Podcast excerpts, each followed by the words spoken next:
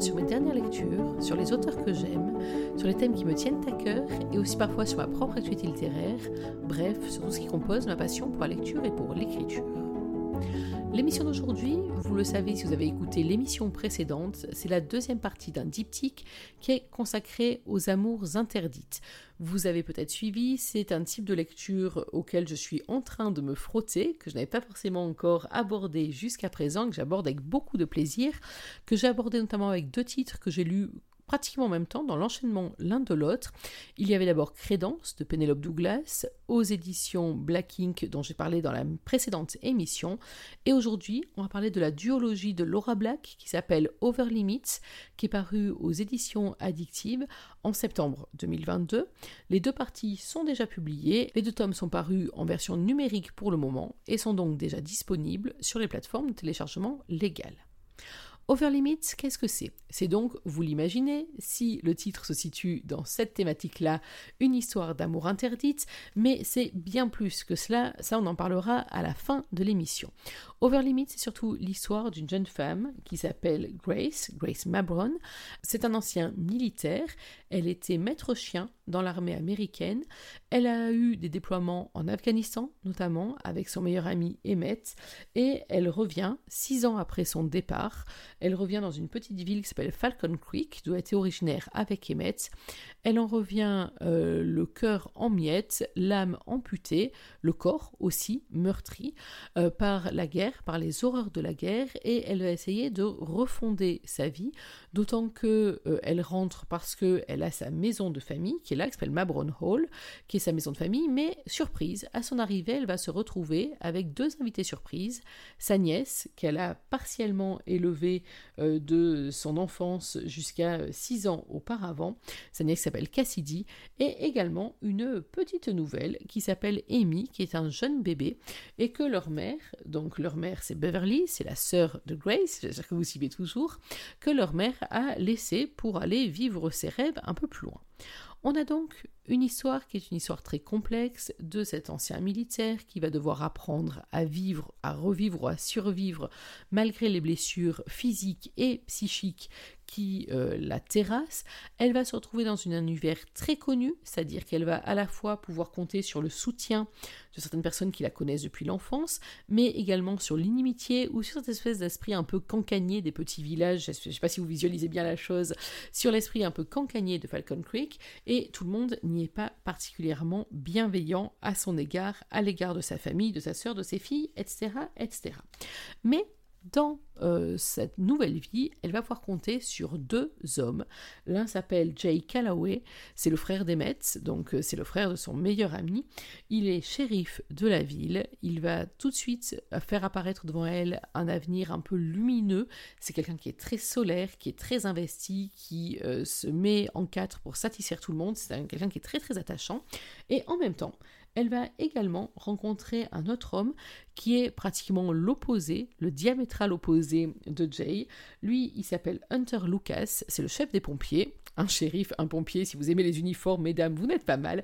Mais surtout, Hunter, c'est également un rescapé, c'est également un ancien militaire, donc ils vont avoir en fait beaucoup en commun, notamment leur face sombre.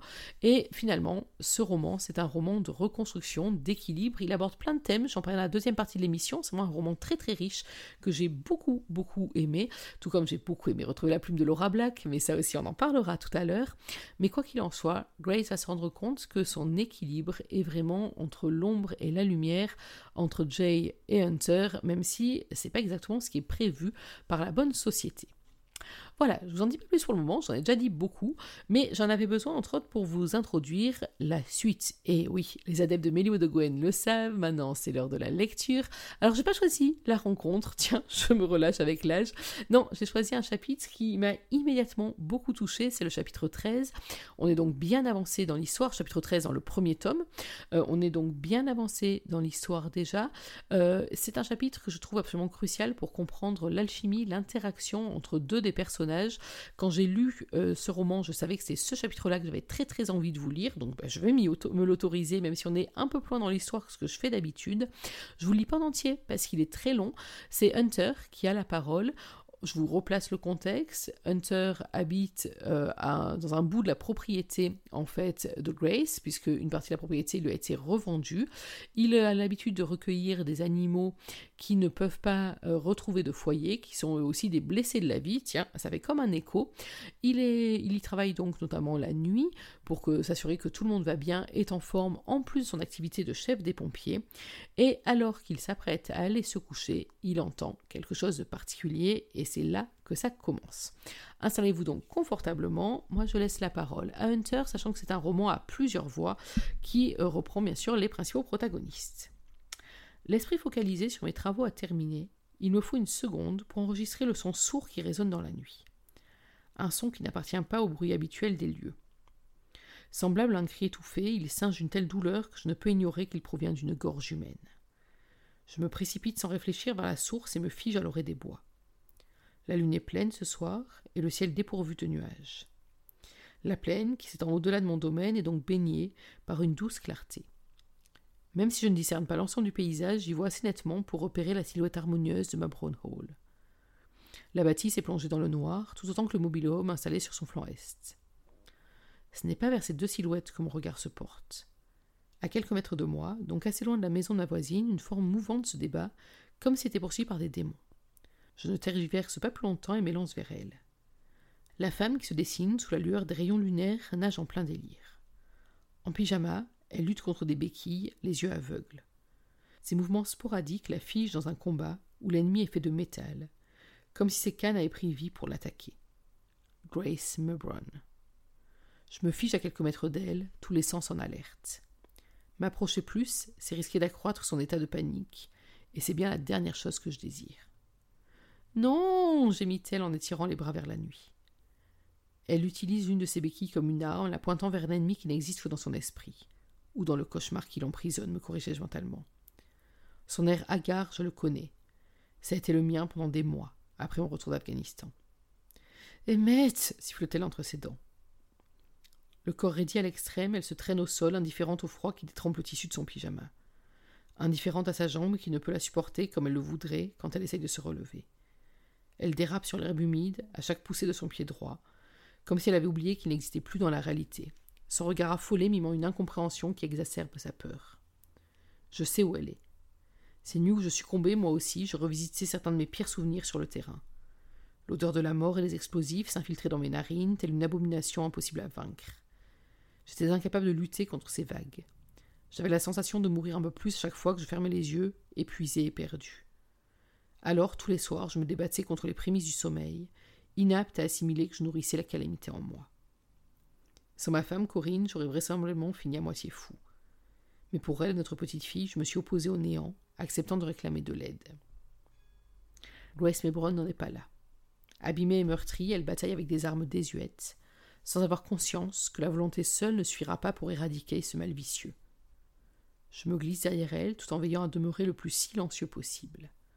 Lui aboyer dessus pour qu'elle émerge de son cauchemar serait contre-productif et certainement humiliant pour une femme sur le qui-vive. Grace ne me connaît pas vraiment et ignore que les mêmes fantômes ont peuplé mes nuits, que je ne la jugerai jamais ni faible ni folle en raison de cette emprise de l'enfer sur son esprit. C'est peut-être désuet, mais ça a été déterminant pour moi que Corinne me soutienne sans jamais me reprocher mes crises. Je m'allonge sur le sol, une fois à une distance respectable d'elle, et plonge mes mains dans la terre pour me brunir le visage. L'herbe est gelée, imbibée d'une eau qui se faufile au travers de la couche de mes vêtements à la vitesse de l'éclair. Un frisson me remonte la colonne vertébrale, mais peu importe. Je ne suis ici que pour une seule raison. Grace est en manœuvre.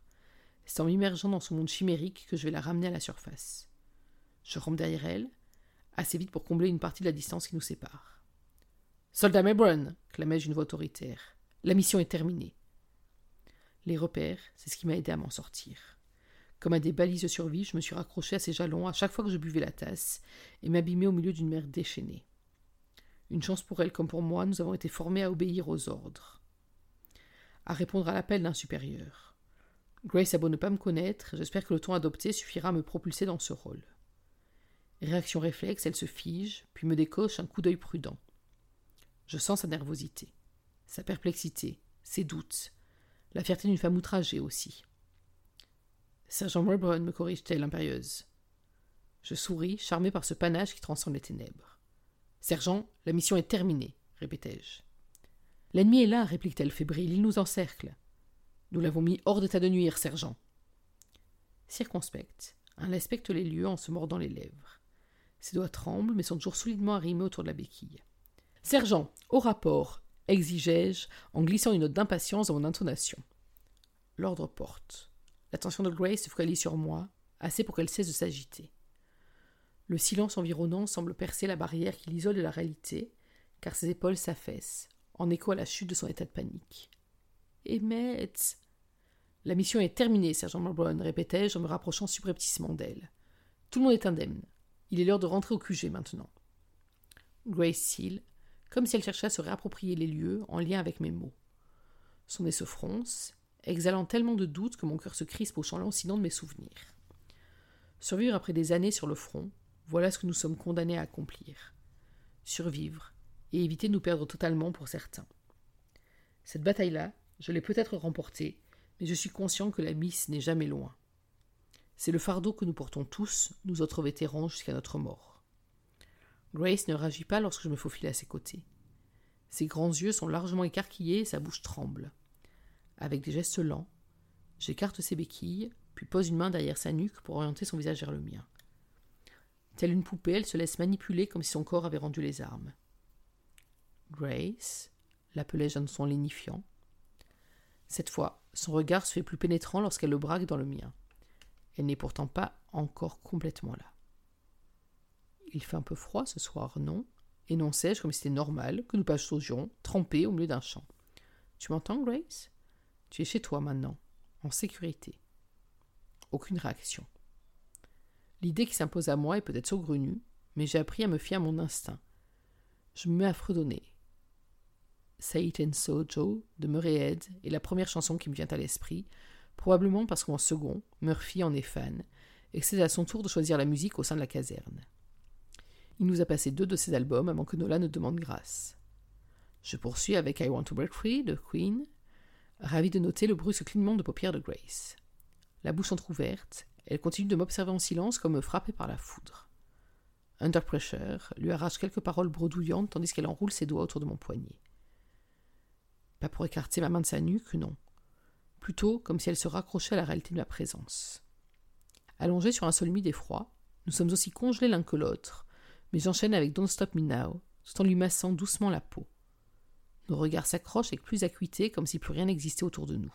C'est le cas. Il n'y a plus ni guerre, ni peur, juste la conscience d'être liés par le secret de nos ténèbres. Aucun mot n'a été prononcé. Je sais cependant que Grace me reconnaît, qu'elle m'accepte comme un allié, même si cette seconde éternité finira par s'effacer. Une idée qui me meurtrit, curieusement. Grace mêle sa voix à la mienne, portée par la musique et l'émotion qui transite entre nous. Peu importe l'étrangeté de la situation, ce moment nous appartient, alors que rien ne nous lie vraiment. Grace pousse un soupir là, et rompant le contact entre nous, se redresse sur les fesses, la tête baissée de sorte que ses longs cheveux dissimulent une partie de son visage. Je m'assois à mon tour, veillant à maintenir une certaine distance entre nous pour ne pas l'oppresser, maintenant qu'elle a recouvré ses esprits. Merde. J'ai encore déconné, murmure-t-elle d'une voix déchirée. Vraiment? Notai-je avec légèreté? Moi, je trouve que tu chantes plutôt bien. Elle relève la tête, décontenancée par ma réaction. S'il y a eu douleur et peur dans son regard, la seconde il croise le mien, il se gorge d'une force intérieure incroyable.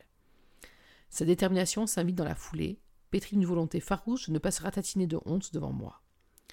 Dans cette phase délicate, beaucoup ont tendance à céder à l'élan de culpabilité, ou à l'inverse d'une violence incontrôlable. Je voudrais lui susurrer qu'il n'est pas question de déshonneur ou de déchéance, mais face à ce qu'elle dégage, mes poumons oublient de se remplir. J'oublie même que je suis trempé et glacé jusqu'aux os. Parce que Grace fait front avec un panache irrésistible en dépit des circonstances Il y a de ça. Désolé, grommelle-t-elle. J'ai fait bien pire à mon retour d'Afghanistan, avouai-je en haussant les épaules.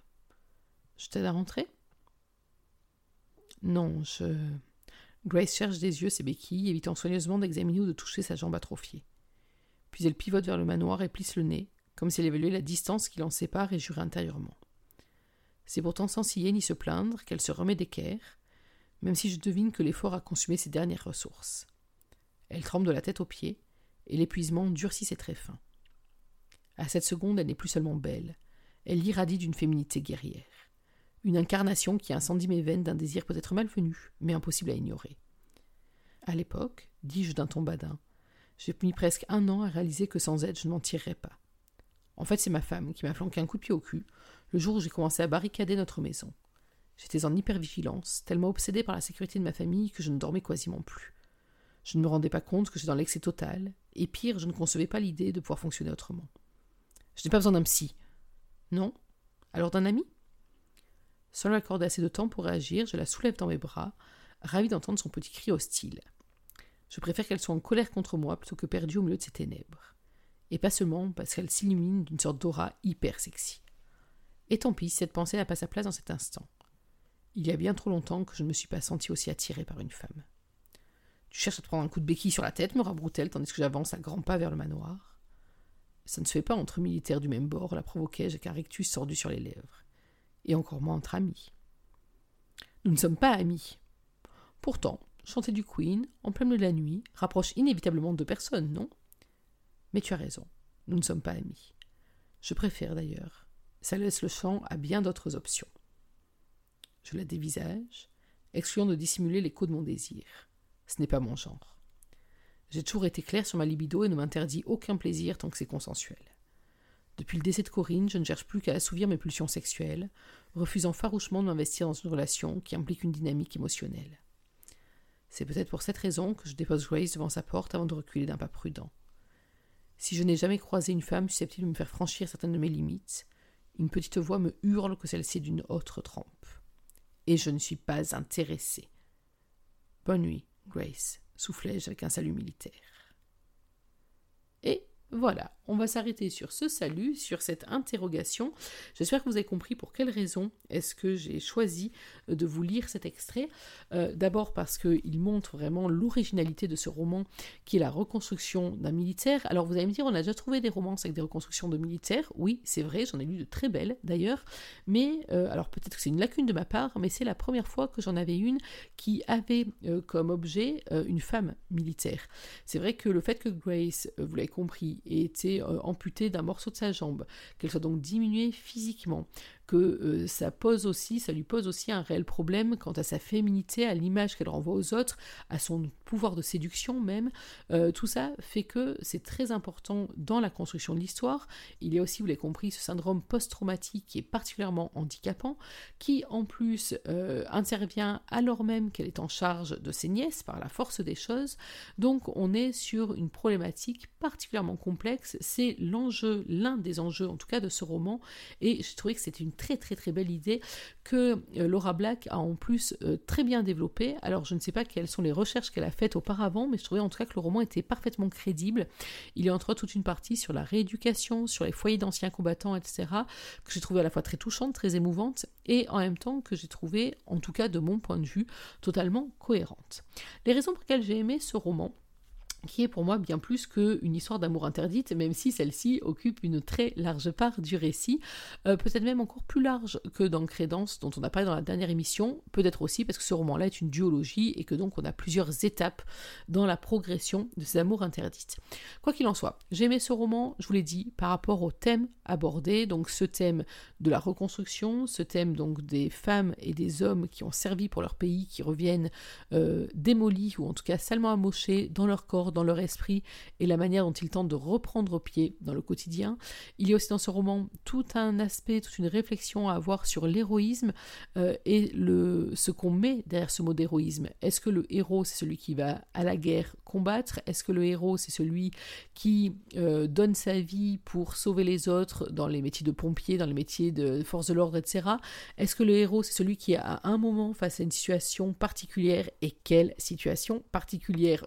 Je ne vous dis rien va faire des choix peut-être complètement stupides, mais qui en tout cas euh, font de lui un héros inattendu comme ça d'un coup subitement sur une action, sur un coup de tête, sur quelque chose qui même peut-être même pas réfléchi, mais qui juste paraît être la chose à faire à l'instant. Bref, ce thème de l'héroïsme, c'est quelque chose qui occupe aussi une large part du roman. Est-ce que l'héroïsme, bêtement, c'est pas aussi arriver à se reconstruire et reprendre une vie quand on a vécu tout ce que Grace a vécu ou ce que Hunter, on l'a compris, a vécu également? Donc ça, c'est un thème que j'ai trouvé très attachant aussi. Ensuite, j'ai beaucoup aimé le thème de la famille. On a plein de familles dans ce roman. Il y a euh, des familles euh, plus ou moins dysfonctionnelles. Il y a la famille Calloway, donc avec l'ombre de Emmett, le héros disparu, avec une mère Théodora, oh, qui est quand même pas mal classée dans le panthéon des pires mères de romance. Je vous jure que elle en tient une couche assez violente. Euh, il y a aussi des familles qui se sont disloquées, qui ont disparu, qui sont décomposées. Ça aussi, c'est très important. Il y a aussi des familles de cœur. Quand on voit par exemple la relation absolument géniale qu'a Grace avec Didi, Didi qui est la demi-sœur de Jay et qui en même temps est sa meilleure amie et sa sœur de cœur, on se rend compte que c'est euh, une relation qui est très belle. Les familles recomposées aussi comme celle euh, que Grace tente de construire autour d'elle, ça aussi c'est un élément très fort. Et puis les familles aussi, euh, bah, par exemple la grande famille des pompiers, on a tendance à utiliser cette expression-là, mais c'est vrai qu'il y a plusieurs moments dans le roman qui permettent de se rendre compte que c'est pas juste une phrase, que c'est aussi une véritable solidarité, un groupe, alors à la fois un groupe qui peut être excluant, mais aussi un groupe dans lequel on peut se construire, se sentir en sécurité, se reconstruire, et euh, c'est quelque chose qui est vraiment très euh, bien mené là-dessus. Ensuite, j'ai beaucoup aimé la personnalité des héros de ce roman. Euh, on a euh, donc Didi, je vous l'ai dit, elle apporte un vrai brin de fraîcheur dans des moments qui auraient pu être très lourds. Euh, elle apporte un petit je ne sais quoi de folie, mais en même temps, elle est capable de secouer les uns et les autres. Elle est capable d'énoncer des réalités très importante. Elle est une espèce de voix de la raison cachée sous des tonnes de folie et c'est juste excellent. J'ai beaucoup aimé Jay le solaire et son sens du sacrifice, le fait qu'il soit prêt à tout pour euh, satisfaire tout le monde, pour plaire à tout le monde, au détriment parfois de lui-même. Euh, on le voit dans sa relation avec sa mère, on le voit dans sa relation avec Grace. Enfin, c'est vraiment quelqu'un de bien, on va dire ça comme ça. Ce qui ne veut pas dire que Hunter ne l'est pas, mais Hunter, euh, il, a un aspect un peu piquant un peu poil à gratter que j'ai beaucoup aimé aussi. Il est beaucoup moins polissé que Jay, il est beaucoup moins facile d'accès euh, et en même temps c'est un personnage qui là encore est extrêmement attachant. Moi j'ai eu beaucoup beaucoup d'affection pour ces deux personnages sans arriver vraiment à euh, me décider euh, de, duquel était mon préféré, ce qui va bien dans le fondement de cette histoire-là et ce qui montre bien aussi que Laura Black a très bien bossé la psychologie de ses personnages. Ensuite j'ai beaucoup aimé aussi dans ce roman euh, qu'on ait tout un aspect un peu euh, d'intrigue limite policière. Oui, il y a du policier là-dedans, euh, autour d'histoires complexes, d'histoires qui vont se croiser avec un fil conducteur, et puis aussi donc d'éléments dramatiques qui vont s'enchaîner. J'en avais vu quelques-uns arriver, il y en a un qui m'a totalement surprise, et en même temps, quand on y est arrivé, je me dis ah bah oui, en fait, euh, je l'attendais sans le vouloir. Bref, c'est très bien mené, je ne vais pas vous en dire plus, vous imaginez bien. Mais euh, c'est vrai que les thèmes euh, abordés sont très forts, qu'ils donnent lieu aussi à des moments d'une intensité dramatique extrêmement importante. et j'ai beaucoup aimé ce roman qui est un roman de combat, qui est un roman d'acceptation, qui est un roman de renaissance, et puis donc qui est un roman d'amour interdite.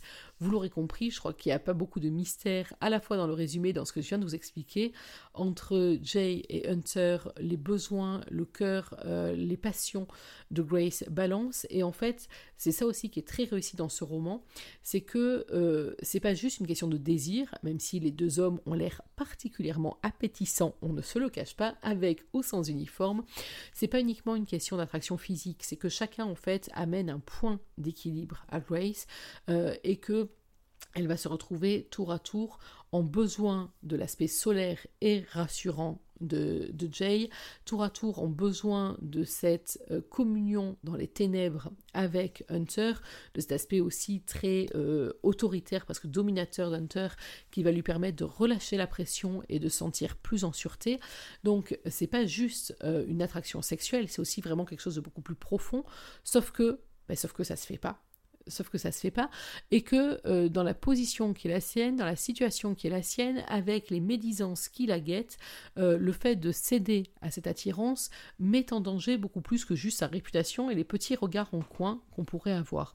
Et euh, c'est là aussi où va se trouver l'une des intrigues et l'un des nœuds de ce roman, c'est que amour interdite, oui, parce que la morale le réprouve, et aussi parce qu'il y a énormément à perdre. Et donc en fait, au début, on pourrait penser qu'on est juste sur une question d'attraction. Après tout, de la même manière que Grace a besoin de ses béquilles, Jay et Hunter seraient tour à tour des béquilles pour sa reconstruction.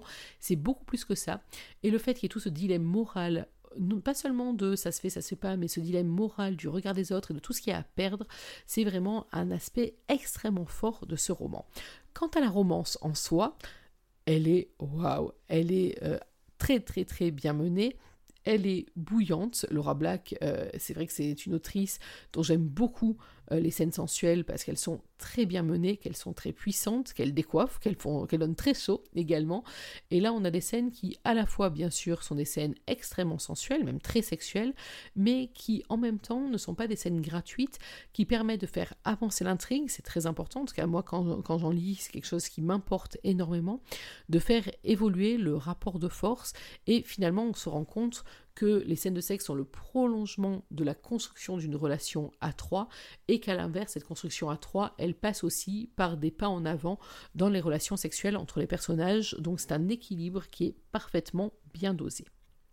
Au final, vous l'aurez compris, j'ai bien sûr adoré ce roman, c'est un véritable coup de cœur, je le recommande à tout le monde, tout en mettant la même précaution que euh, sur Crédence, ce n'est pas forcément un roman à mettre entre tous les yeux et c'est un roman pour lequel il faut avoir quand même un peu d'ouverture d'esprit. Je pensais pas l'avoir avant, mais euh, j'ai fait confiance et franchement, c'est une bonne surprise, une très très bonne surprise. Euh, je l'attendais, mais elle va encore au-delà de mes attentes. Au final, alors je me prétends pas une experte en lecture sur les amours interdites, il va falloir que je complète ma liste, mais c'est vrai que j'ai été agréablement surprise. je craignais d'être un peu bloquée par les facteurs moraux, oh là, ça se fait pas, etc., etc. Parce que ça va quand même beaucoup plus loin que les éventuels interdits que je croise en romance. Finalement, le talent de ces deux autrices, que je pense vraiment que ça y va pour beaucoup, le travail éditorial qui a été fait aussi sur ces romans euh, potentiellement, le tout fait que ça fonctionne très bien, qu'on a bien entendu, on n'oublie pas que ça ne se fait pas entre guillemets, mais qu'on se rend compte qu'une fois de plus, on est dans une romance, les sentiments sincères sont plus forts que tout, sont plus forts que les interdits, que les différences. Alors c'est vrai que en romance, on en lit des interdits des différences, des différences d'âge, des euh, patrons employés, des profs élèves, etc., etc. Là, bien sûr, on, passe on place le curseur un peu plus loin, voire beaucoup plus loin, mais finalement, la logique reste la même. De l'instant que l'histoire est bien construite, de l'instant que psychologiquement ça tient la route, de l'instant que on n'est pas juste dans la surenchère, mais que ça va au service de très belles histoires, et c'est le cas dans ces deux romans, alors bah, finalement, il ne faut jamais dire jamais, et je crois que j'y reviendrai très très très volontiers. En tout cas, je reviendrai très volontiers sur la plume de Penelope Douglas que je ne connaissais pas, sur la plume de Laura Black que je connaissais un peu, mais dont je redemande. Bref, pour moi en tout cas, c'est un essai parfaitement transformé, et chez Milo de Gwen, finalement, on se dit que bah, les amours interdites, ça serait bête de se les interdire. Voilà, il est temps pour moi de refermer cette double émission. J'espère que ça vous a plu. N'hésitez pas à me dire sur les réseaux sociaux euh, si vous avez aimé ce principe d'émission thématique pour que j'en refasse. J'ai encore quelques idées en tête. Parce que là, c'est vrai que finalement, je lis en ce moment par thème, j'ai l'impression. Donc là, je suis dans un thème fantasy fantastique. On en reparlera très prochainement. En attendant, n'oubliez pas que même en 2022, une journée sans lecture, c'est une journée à laquelle il manque quelque chose. Alors, dans l'attente de notre prochaine émission, je vous souhaite de prendre soin de vous, d'être heureux et surtout n'oubliez pas, lisez. Bye bye